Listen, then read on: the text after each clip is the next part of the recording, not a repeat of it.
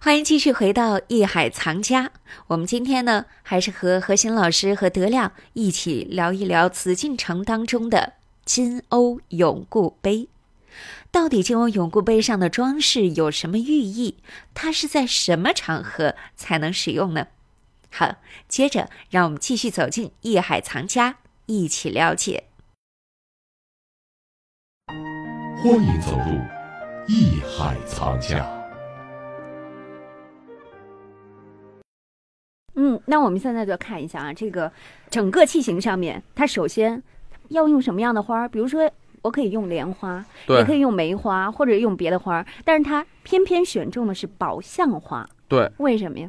这宝相花呢，它首先宝相花这里面就代表着一种什么宗教的一种寄托，嗯因为你像这个莲花啊，嗯当然莲花有莲花的特征，对嗯对吧？代表一些什么足下生莲啊，有些这种它的一些寓意吧，美好的寓意，啊，对嗯美好的寓意。。宝相花也有它的寓意。呃，宝相花呢，如果据我所知啊，嗯，因为宝相花有一种什么东西呢？从宗教上来讲，它也有一个就是释迦摩尼啊，嗯，释迦摩尼曾经就是像咱们一般中原文化啊，中原文化中的都是脚踩莲花呀、菩萨什么的，嗯但实际上在印度以前啊，它就是宝相花，嗯啊，就是特殊的这种纹饰，它有富贵、有大气，佛像嘛，佛教的东西，比它较庄重，啊、庄重啊，还有它的这种博大呀，嗯，这个都体现了一种它本身这个在做这件小器皿，嗯，大气象的一种东西。嗯呃，包括呢，这里面还有很多数字啊，对吧？也体对我们体现看到了有什么十一颗珍珠啊，对嗯，还有九颗红宝石啊，十二颗蓝宝石啊，四块粉色碧玺啊。德亮眼睛是不是又亮了？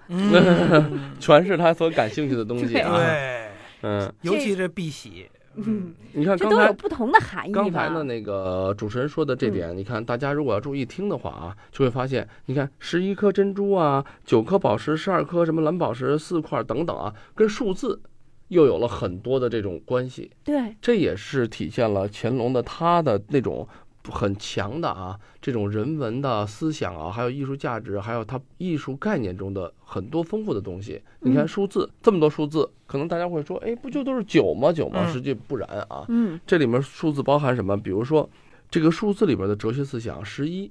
很多人说这个这是感情中的是一是什么一心一意，还是什么全心全意啊等等啊哈，得稍微的懈怠了一点儿。 实际上呢，你看这个是这个一呢，因为是万物之祖嘛，啊嗯咱们道家的话说道嘛，生一，啊，一道生二生，一，一生二，二生三，三生万物啊，嗯对吧？对也就是说，这个一一是跟道联系的，嗯，也就是什么，它是万物之源的一种意思，嗯哎对吧？十一呢有两个一组成，就有永恒的意思。嗯，对，啊，对哎，它有，对永恒的意思。九呢，咱们也知道了，这是基数中最高的这个数字，嗯嗯，嗯，它有长久和这个远久啊、永久的这种谐音，对嗯吧？对，所以呢，被赋予了吉祥如意、平安久远的这种文化的内涵。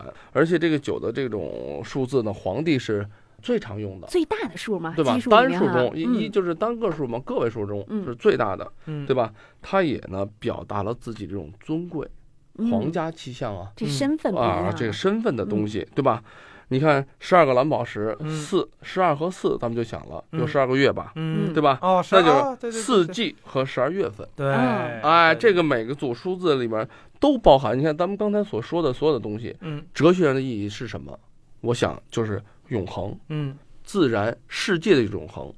哎，嗯体现在什么？一个小小的杯子中嗯嗯啊啊！这种东西，我觉得就是包含着日月的交替呀、时间的流逝啊、嗯岁月的永恒啊。其实我对吧觉着啊，嗯这中国人啊就好听个吉祥话，嗯，所以呢，甭管凑一什么数啊，他都能说出点儿意思来。嗯，你就比比如如说六啊，你什不是么八啊你比如你不是但是我想，你随便说，但是你你比如一是吧嗯，一嗯道生一啊，一元复始啊。嗯嗯你比如二呢，我这有俩蓝宝石啊，为什么呢？哎，这个阴阳二气。我三怎么办呢？嗯，我三阳开泰嘛。啊 四啊四嗯四季平安，哎，四季平五呢？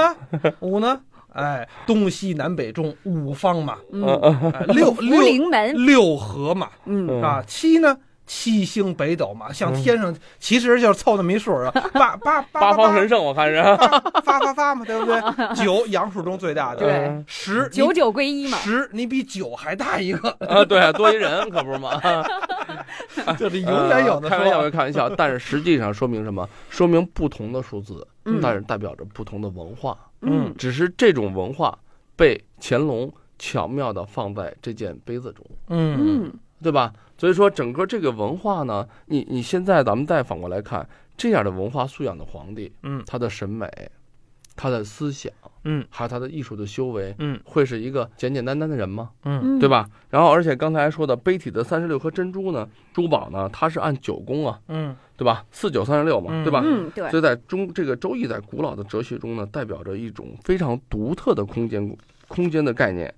他认为这个数字啊，嗯就咱们现在可能这个《周易》，很多人现在都有兴趣啊，嗯实际它就是像数学一样的东西，对，它是通过数字排列组合啊，对排列组合，然后来把人的命运、事情的发展、时间的流转、时代的变迁，全部在融合在里头。嗯，他认为人的数字啊，嗯跟人的思想哲学是这种这人的这种命运的命途、朝代的变迁、生活的这种转换等等啊，他都给它给它抽象化，给它具象化，就是数字，嗯，其实咱们老祖先还是非常有智慧太的。厉害你了。嗯看，咱们是现在已经是数字时代了哈，嗯什么对对零对和一啊，嗯，嗯，嗯，但是我们所以人家很早说以那前就已个经计发算机其实就是周易嘛，对，为什么呢？对因为它两进 制嘛， 就是一零一零一零一零，就是阴阳阴阳阴阳阴阳 嘛。